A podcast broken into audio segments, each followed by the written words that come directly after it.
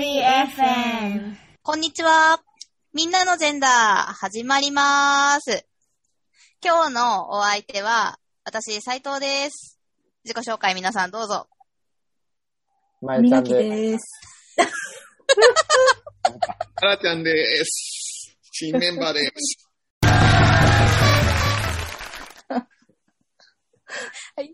おなじみ、歯磨きさん、まえちゃん、新メンバーのあらちゃん、この4人でお届けします。イェイ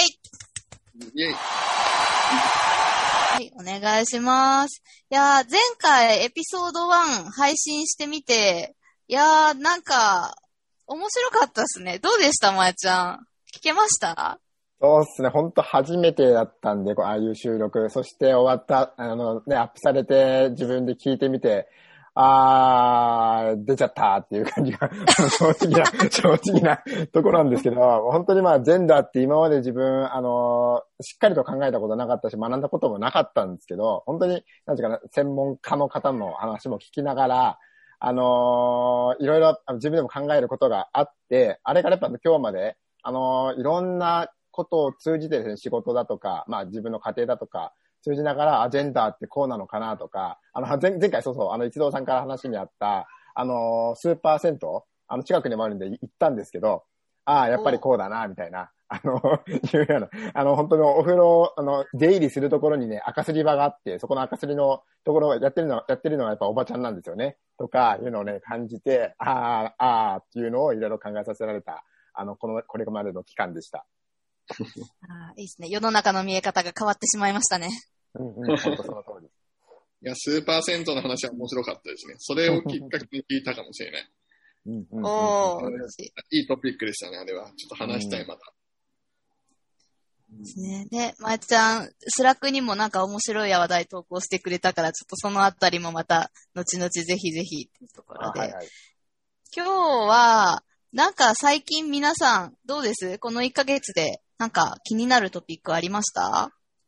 最近気になってるトピックがありまして、えっ、と、生理についてなんですが、月月経ですね。うんあのーなんで気になってるかっていうと、あのー最近生理の貧困っ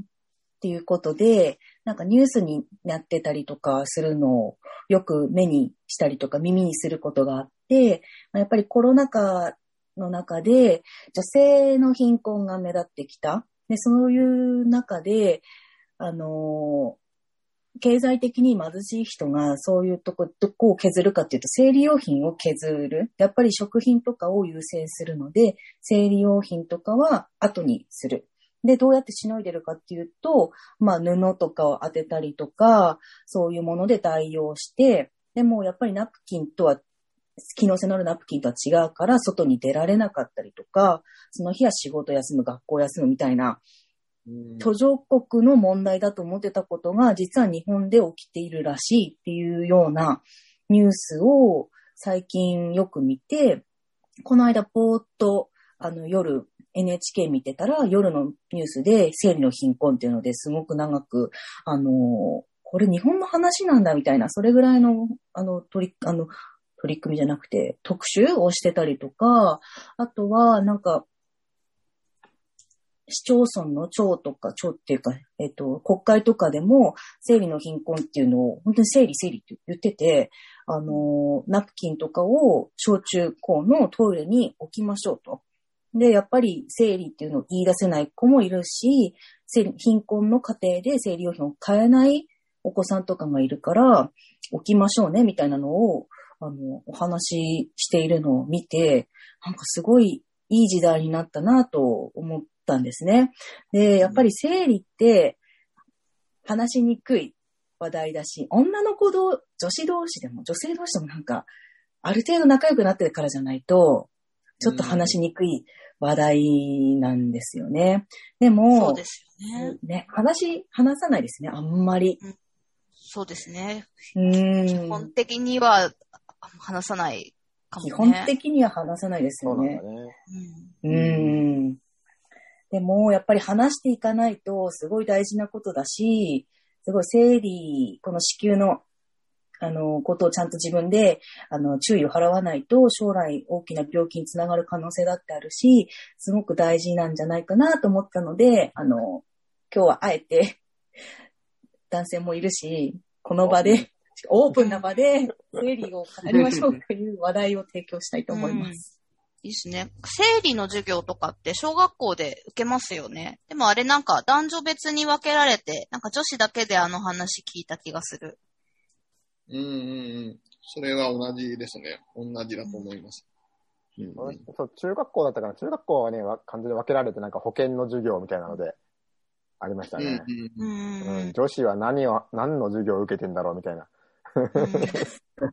んだ男子はなんですよね。あの、あのね、ココンドームの付け方なんですけど。あの、えー、ああ知らないですか？知らないですか？そうなんですよ。分けられてるんです実物？やるんですか？実物だったかな？ちょっとそこまで覚えてないけどうん、そう、そういうようなこともの時。は実物持ってきたと思います。あったとは。うんええー、知らなかった。そうなんだ。やってるんだ。うんうんうん理由を、ね、でもなんか、うろ覚えでちょっと申し訳ないですね。うんうんなんかあったような、なかったようなっていう感じはします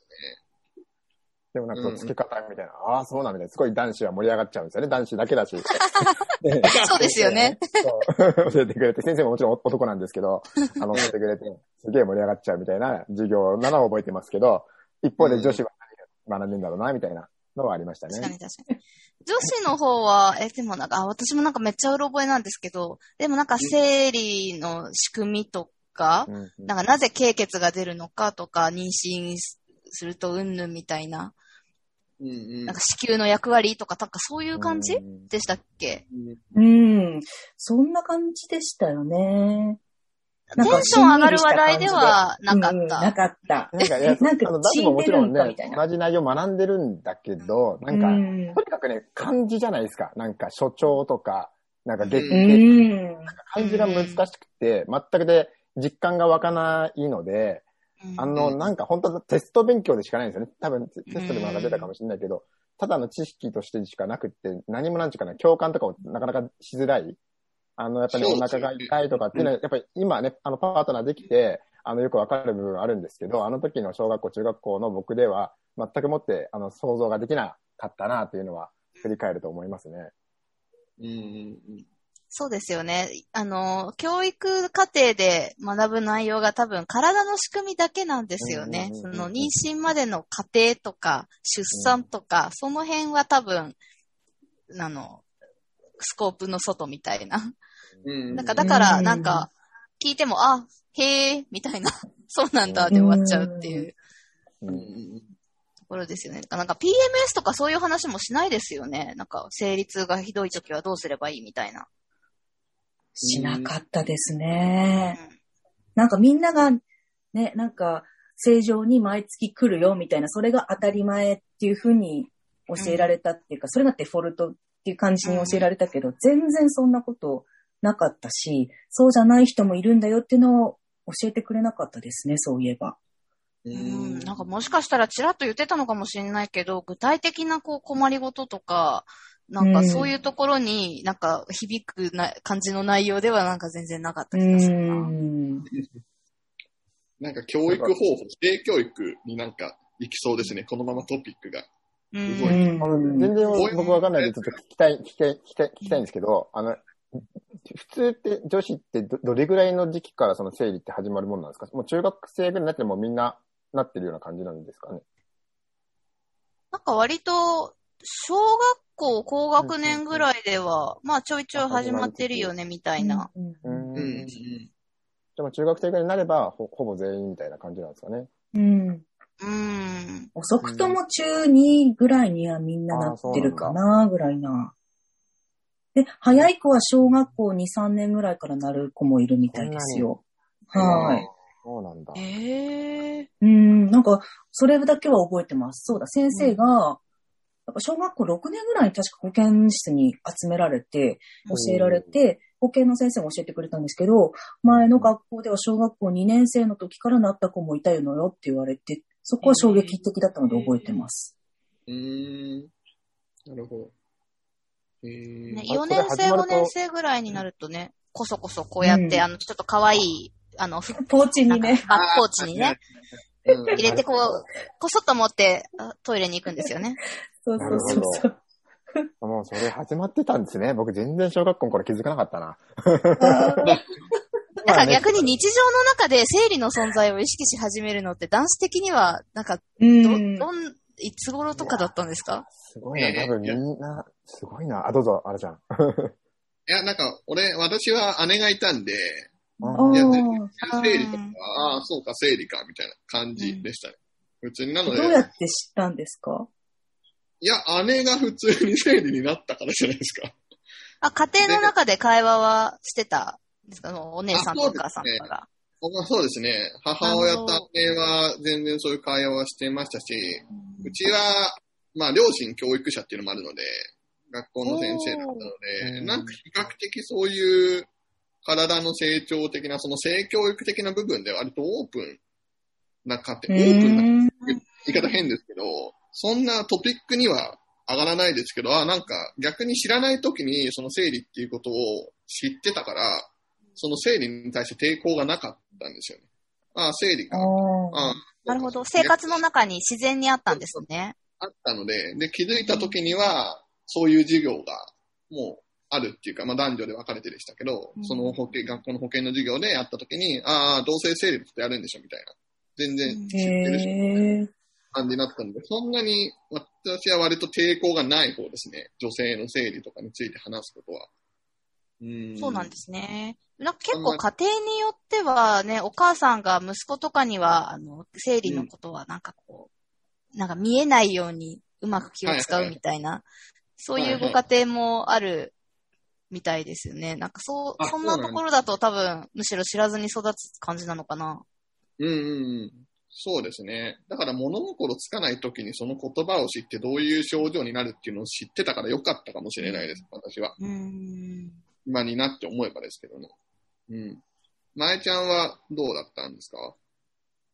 とりあえず、まあ、生理、生理があるあることぐらいはもちろん、うちもあの、姉もいますし、ね、母親もいますんで、あの、分かってて、で、まで一番、あの、分かりやすいのはあれですよね。あの、じ自分の家でもトイレのところに、あの、別のゴミ箱があって、まあ、ちっちゃなゴミ箱があって、あそこにね、ー捨てられて溜まっていくじゃないですか。あ、うん女性ってそういうもんなんだな、みたいなのは多分、そこは何も、あの、なんていうかな、普通だ、普通に、まあ、あの、か、あの、か感じるというか、知るところだったのかな、という気はするんですけど、でも本当に、じゃあ、学、学生の頃っていうか子供の頃にどこまでね、そこまでそこのこと理解してたっていうと全然やっぱ理解してなくって、今言ったそのうん。ポーチの話なんかも、多分、ね、ちゃんと意識してれば中中学生とか高校生とかも女子はそういうふうにしてたんだろうけど、今僕あの、ね、働く職場の中で、まあ、普通に勤務中ですけど、やっぱトイレに行かれる、あの、女性の中では、やっぱりまあ、あの、そういったポーチを持たれてるんで、あの、そういうことなんだなっていうのは、い今になればなんかわかるんですけど、あの、ぜ全然意識してなかったですね。学校の時は、学生の時は。うーん。そんなに一日に頻繁に行ってたんだみたいなのも全然知らなかったですね。うん。あれを、いかに周りに悟られないようにトイレに運ぶかっていうのが結構、生理始まった当初の女の子の処世術みたいな感じで。なんかねあの、そうですね。なんか隠していったりとか、カバンから手の甲に隠しながら取り出して、すぐポケットに入れるみたいな。やる。うそれ、全、それに完全に僕はやられてたんですね。全然気づかなかっ潜んでいたんですね。た。そうだったのか。いや、なんであんなに隠してたんだろうなっていうぐらいに、ね。確かねに、ですよね。思春期は。ね、めちゃくちゃ潜めてましたよね。潜めてましたね。なん。かすごい、なん。本当だなうん。いや、なん。かその隠さなきゃいけないような感情になるのがやっぱちょっと、まだまだ遅いん。ですかね。日本のそういう教育とかっていう、そういう生理関係に関しては。なん。かそれをも、まあ、堂々と持っていくっていうのももしかしたら違うのかもしれないですけど、なん。か恥ずかしいこととしてやっぱ捉えちゃう部分というか、女性側が、なん。かそれはちょっとかわいそうというか、あなんか改善しちゃったらいいのかなっていうふうに。しょうがないじゃないですか、だって、生理って。そうですね。皆さんの変えるものだし。うんうん。男性にとっての射精は隠さ、なんかこう朝とかあるじゃないですか。ああいうのは隠さなきゃいけないみたいな感覚のあるものだったりするんですか？対比して考えてみると。あー、無声、無声、無声か。はい。無声はどうでしたね？なんて言ったらいいのかな？あれはでも、無声したとき、なんか無声って多分人によりますよね。なったことある人となったことない人が多分いると思えーそうなんですか？う。うんうん。そんなに頻繁にあるもんでもないんでね。ないですよね。へーうん。まあ、たまに。でもたまにはだけに知られたくはないですね、周りの人には。知られたくはこっそりと洗濯物に入れるみたいな。自分で洗います。手洗いして。でなんかまあ、お、おもらしとかと同じような感感覚ですよね。俺、そうオレ。それを友達と話したりとかはしないですか？まあ、本当仲いい友達とはしますけどね。ううんん。今日しちゃったよ、みたいな。別にまあ、わざわざあえて言うことでもない。そうですね。うんもうなんか、まあ確かに生理でナプキン忘れちゃったとかでもない限り生理の話もしないし、それで言うとうん。ね、必要性がないから、あえてしないみたいなところなんですけどうね。うですねうん。うん。うん。い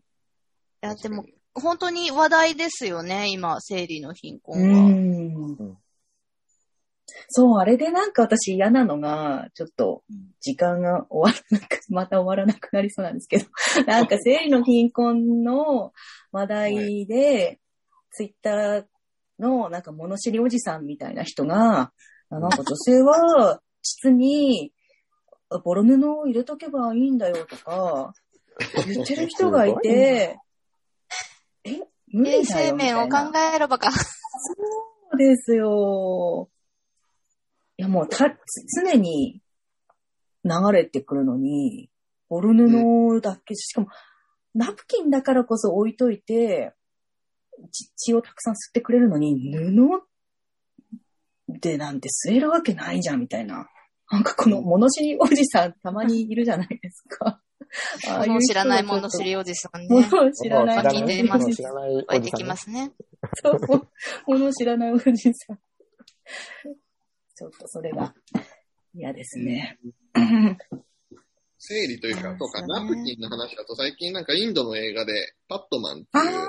私まだ見てないんですけど、あれとかも最近すごく話題になりましたよね。ーうそのーん。あ、そうなんをだ。普及した、開発した人の話かな。へえ。はい。いつも見よう見ようと思って、なかなかちょっと海外にいると見れないので、ちょっと皆さんぜひ見て、見てください、本当に。パットマンっていう。はい。あとアマゾンプライムにあった気がしますね。あ、本当ですか？もうぜひ。はい。すごい評判もいいはずですし。うん。えー、本当だ、アマゾンプライムにあるみたい。うん。なんかもう、なんかこの国が違えばね、もう生理とかナプキンなんて本当死活問題なはずなので、いや、ちょっとインドではかなりやっぱ、ヒンドゥー教とかもあってね、より汚れの文化が強いというか、そういう価値観を持つ方が多い中で、そういううん行動をした方っていうのはやっぱかなりすごいですしね、うんなんかその物知りおじさんに教えてあげた方がいいのかなっていうふうにあこれを見てくれって言えばよかった。そそっかそっか。う何を言うというと、はい。ねえ、ほんと。ね面白いな、見てみよはい。ぜひ感想お待ちしておりまう。す。うん。やばいリンクといえば、何でしたっけ？まやちゃんが共有してくれたやつ、なんだっけ？ね、どこにありましたっけ？あの、家事のや、家事の多分スジェンダーラックがそんなに問題の、そうスラックがそんなには共有しない。共有 したっけ？まあ、あれですね。自分、まあ、職場で、まあ、あの、市役所で働いてるんですけど、そこで、まあ、ゴミの部署で働いてるんですけど、あの、やっぱもうゴミも結構、その、か、家事、生活に関するところの中で、あの、まあ、うんまあ、結構なんか面白いかなっていうのがあって、あの、つい最近もなんですけど、まあ、ちょっとクレームを受けたんですね。で、その方は、まあ、ちょっとおじ、おじ様からちょっと電話でクレームを受けたんですけど、あの、まあ、まずゴミを収集されてないよと。それはあの、プラスチックゴミなんですけど、まあ、あの、あの資源になるプラスチックゴミ。それが収集されてないよっていうことで、いろいろお話を伺ってるんです。伺うと、まず、もう、もう、おじさんも、まずそ、そもそも、もう切れてるから話がなかなか通じないんですけど、そこをうまく聞き取ると、なんか、あの、ちゃんと出したのに、対象になるもの、た出したのに、なんか、収集されないで、なんか張り紙が貼ってあったよと。で、なんか聞くと、なんかちょっと汚れてるプラスチックだったみたいなんですよね。やっぱあの、リサイクルするんで汚れてるものはもうちょっと洗ってから出してくださいっていうのが、あの、うちの方の、あの、お願いをしてるんですけど、それが、あの、されてなかったのかなということでお伝えをしても、全然ちょっと理解をしてなくって、なんかもう、あの、話を聞くと、多分この人、プラスチックゴミが何が該当するかっていうのが分かってないんだろうな、ということだったんですよね。で、あの、奥奥さんがいて、多分奥さんがしっかりいつもはゴミ出しをしてる中に、多分そのおじさんがそれ混ぜちゃったのかなっていう気もするんだけど、あの、結局は、まあ何が言いたいかっていうと、あの多分おあの、ゴミ出しを旦那さんに任せると、まあこういった変なことがよく起こるんだと。あの、奥さん本当によく分かってるんだけど、あの、やっぱり、まあ、なんだかな、これがジェンダーにつながるのかどうかなんですけど、あの、うん話を聞くと、まあ、お肉のトレーだったんで、確実にこれってもうプラゴミの対象になるんだけど、こっちが伝えたかったのは、汚れてるから、えっと、ダメだったんですよってことを言いたかったんだけども、おじさんの中では、あおじさまの中では、あの、もうその固定概念があって、あの、プラゴミ、そのゴミ自体が、これもう対象じゃないよと。で、もなんか、突き詰めてどんどんどんどん言ってくるのが、この実時勢の中でこんだけ環境を守んなきゃいけないっていう時代の中で、なんでこのプラゴミをリサイクルしないんだと。市長に直接話したいから、ちょっと変わってくれ、みたいな。ちょっと待ってくださいと。で、あの、いろいろ話する中で、隣におばさまがいたみたいで、おばさんが諭して、これは対象ですよって言ってくださったんですよ。それで急にポーンとしぼんで、で、電話がガチャッと切れたんですよ。本当にね、なんていうかね、あのー知ってほしいなって、あの、簡単なことなんでね、家事の、あの、ゴミ出しのことも、あの、簡単なことなんで、これぐらいのことはちょっと知ってほしいなっていうのがちょっとあって、ちょっと前回提示をさせてもらったんですけど、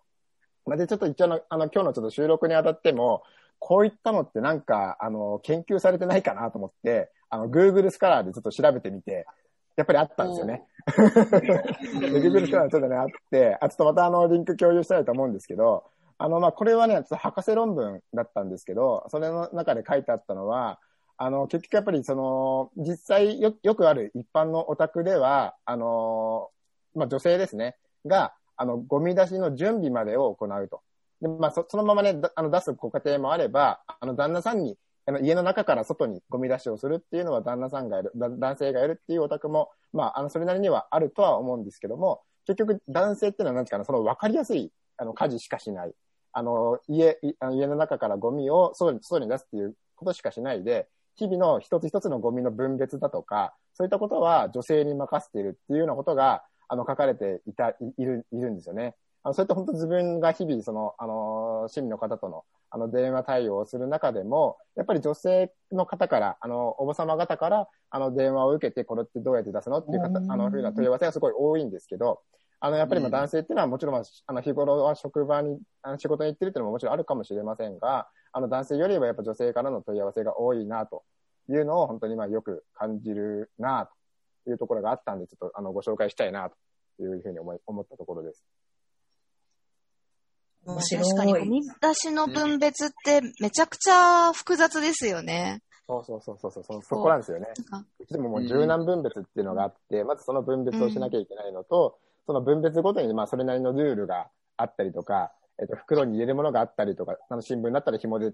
縛ん縛んなきゃいけないよとか、あのね、紙、紙は出していいものと出していけないものがあるよとか、本当に複雑ではあるので、あの、うんここにやっぱまあ、あの、意識をして、あの、家事をやるぞっていうふうにやなんないと、あの、なかなかなん難しいんだろうなっていうのはわかる、わかるんですけどね。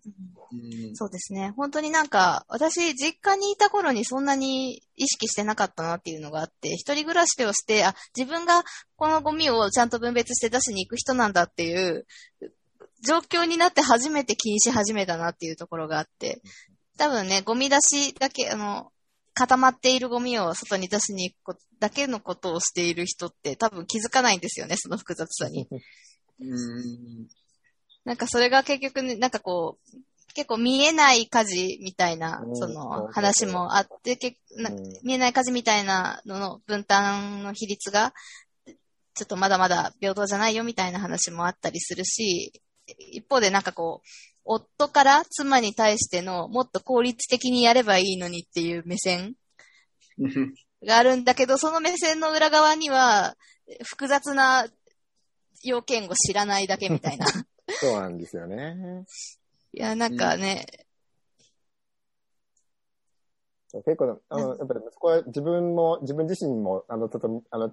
手にね、あの、胸に手を当てると、やっぱり、あの、自分の奥さんに対してちゃんとできてないっていうところがあるので、なかなか言いづらい 部分がすごいあるんですけど、結構ね、あの、この論文の最後の結論のところで書かれてるのがちょっと、ちょっと面白くて、あのー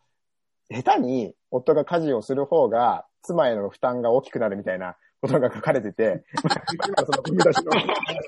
そうだし、あのーで、買い物なんかもね、あの、この、ここの例で書い書いてたんですけど、買い物なんかも結局やっぱ、あの、下手なもんね、あの、買われちゃうんで、だったらもう、夫は手を出さずに、あの妻に入れた方がいいみたいな、いや、痛いなと思って、本当にもう、もうこの通りでなかなか本当買い物行ったって、やっぱあの、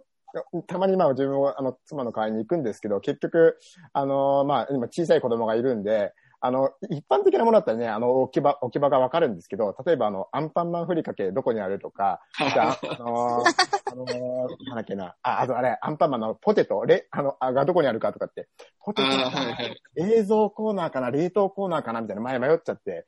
また時間がかかって、結局妻に電話して、いうようなことがね、やっぱあるので、あの、本当そうだなと思って、しっかり意識しなきゃいけないなと、自分自身を今反省しているところです。確かに。なんかやっぱ家庭内でそういう家事の役割分担とかを、そういうなんか性別というかジェンダー的な視点で分担をすると、やっぱそういう問題っていろいろ起こってきますよね。もしその、なんだ、家事をするとか、例えば料理をするっていうのが女性だっていう固定概念の方々が多いのであるならば、その女性がやるもんっていうことで、その、先ほどのクレームが起こってるわけじゃないですか、多分。うん。もしその方々が、そのおじさまが少しでも多分、料理をやって、プラスチックを洗ったことがあるとか、そこで分別をやったことがあるのであるならば、そういうクレームが起きないと思うので、なんかやっぱ根強いというか、わかんない。世代にもよるとは思うんですけど、うんもしかしたらそういそうクレームを言われた方々の世代の方が、そういう問題はやっぱり大きいですし、まあ、斉藤さんが言ったように、なんか我々もなんか一人暮らしをちゃんと経験してて、そういうふうな、割と若い世代というか、そういう世代の方がもしかしたらそういうバイアスっていうのは、やっぱり違うんだなっていうのはすごく思いましたね、話を聞いてて。うん。家事分担の話って多分ジェンダーが本質ではなくて、ジェンダーの固定観念の影響を多分に受けている中ではあるけれども、結局経験値の問題と、この家庭の運営をマネジメントするっていう大きな仕事の役割分担の話、役割分担と権限分担とコミュニケーションの話っていう。なんか大体この二つなんですよね。経験が足りないから、あの、ゴミ捨ての分別の必要性がわわからないとか、うん。あのうん主な、あの、家庭の中に何がどこにあるっていうのを、奥さんがやってしまっているからこそ、旦那さんはいざ、あの、やろうってなった時に必要な情報がなくって、ごめん、これなんだっけって聞いちゃうみたいな なんか、どっちが悪いというか、結局、ね、あの、どう家庭をマネジメントしていくかというところなので、せんうんね、まあでも、まあ責任感最終すりやすのはありますよね。うんまあ誰かがやんなきゃいけないけど、い。もう、やっぱ任せちゃうというか、やってもらっちゃってるっていう意識が自分の中でも本当にあるので、うん、あのー本当、自分が頑張らなきゃいけないなって、まだ本当に痛いんですけど。あんまり言えなくなっちゃう。でもなんか結構二人で、あの、両方ともそれぞれ責任を持ちながら一つの職場で回していくって意外と結構難しいですよね。うん。そうなんですよね。なんか、法律的にってなっちゃうと、やっぱりうん。ある程度は分けて分業制じゃないんですけど、うん。逆に自分がやってることを言えば、あの、例えばなんか、あの、ちょっと、ちょっとしたあの、確定申告だとか、あの、ちょっとお金のやり、やりくりだとか、お金の管理というかね、銀行口座とか、まあ、あの、も含めてですけど、そういったもの、あの、保険も含めてですけど、そういったものって、あの、妻よりは自分の方がちょっと得意分野だったりするので、そういったものはうん、妻は逆に一切手を出してなかったりっていうのはあるので、あの、そこはちょっと僕も胸張りたいなと、やってる部分もあるあのあるんですけど、でもやっぱ年間通してやれ見れば、全然やっぱり妻の方にやっぱ負担かけてるなっていうのはあるので、頑張っていきたいなというふうに思います。で知り合いの話で面白かったのが、あの、共働きで両方ともバリバリ働いてるご夫婦で、最初の第一子の育休の時は奥さんが家にいたんだけど、第二子の時に、あの、奥さんが復帰した後、旦那さんが半年間、あの、育休取ったと。まあ、専業主婦に近い形で、あの、二人のお子さんの面倒を見てたんだけど、その期間がの終わりに近づいた頃に、奥さんの方が家のことがちょっとよくわかんなくなってきたみたいな。うんだから、あの、今の前ちゃんと同じ立場になったわけなんですよ。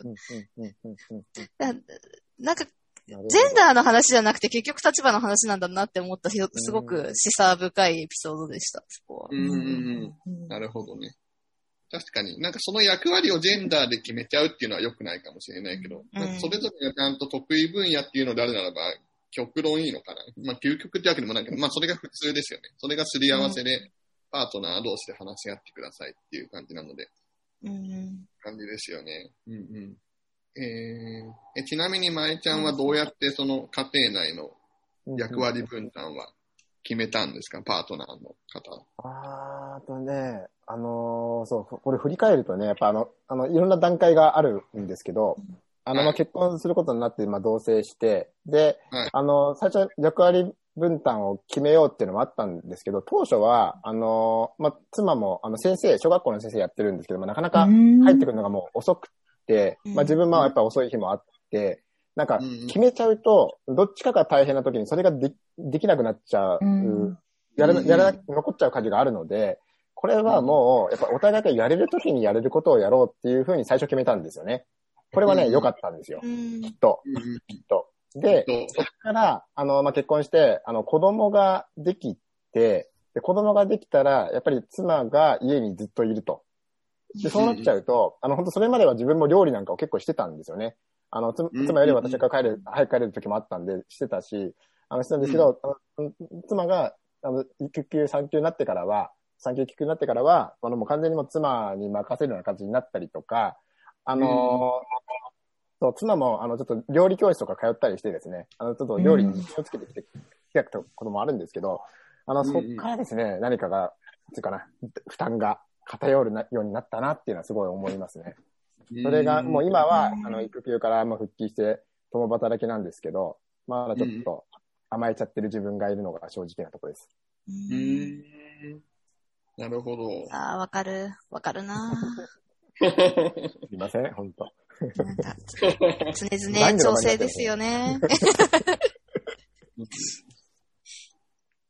いや、でもなんか、ししっかり考えて。ああどうぞ。どうぞいいで。すか？なんか、はいはいその話を聞いて、あの、私も思い出したことがあって、私も最初はまあ半々ぐらいって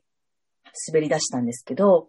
えっ、と、去年の暮れぐらいに修士論文が、あの、めちゃくちゃ忙しくなったので、もう家事をほぼ9割ぐらい夫がやるようになって、その週1ヶ月間ぐらい集中的に。でも私も完全に甘えて、あのうん、買い物とか、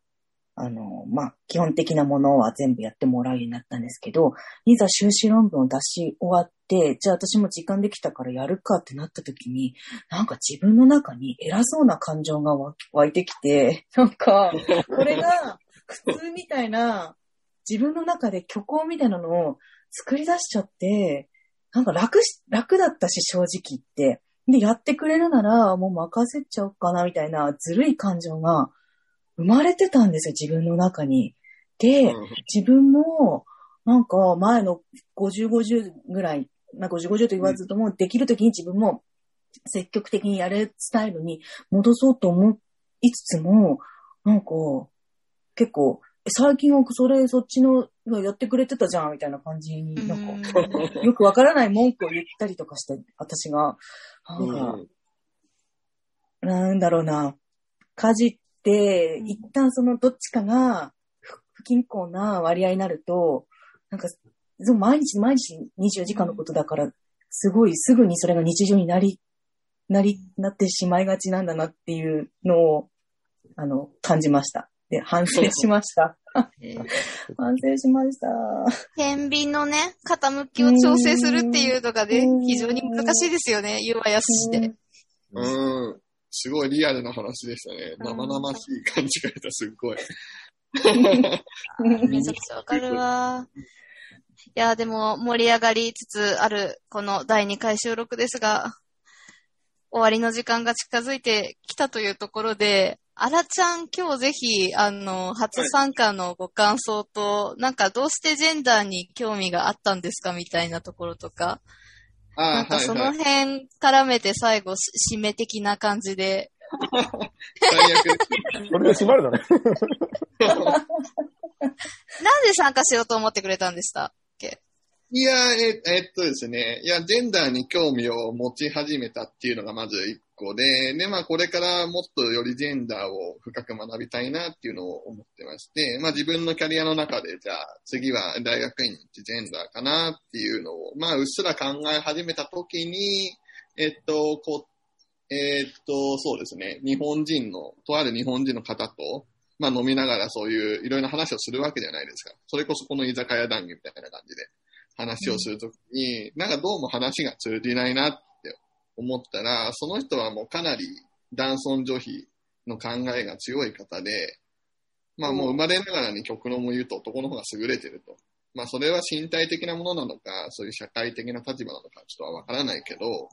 まあどうにもこうにもなんかそういう家庭の役割だったりだとか、家事の立場だったりだとか、そういう仕事の職業選択とか、もろもろ深い話をする中で、いや、どうもなんか自分の言ってることが伝わらないし、えっ、と、相手が折れない。えーじゃあそれを折るためには、彼をちょっと納得させるにはどうしたらいいんだろうって思った時に、まあその大学院、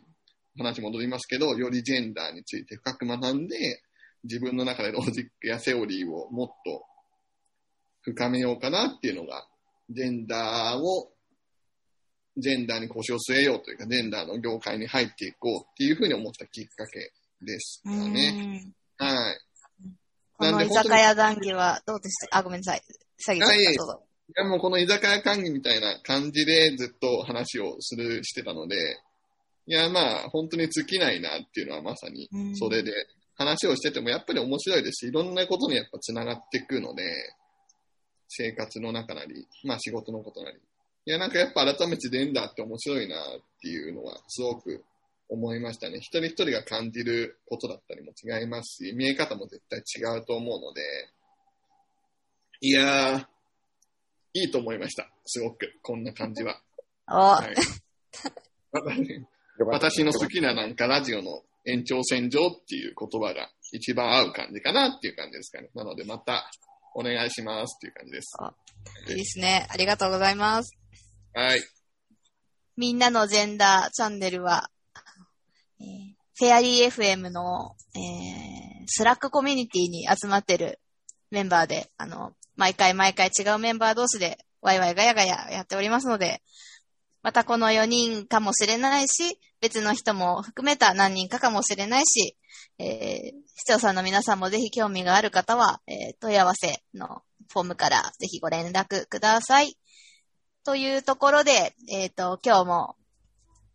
ありがとうございました。また次回お会いしましょう。では、ありがとう、なんだ？またねはい。バイバイまたねバイバーイ。Fairy FM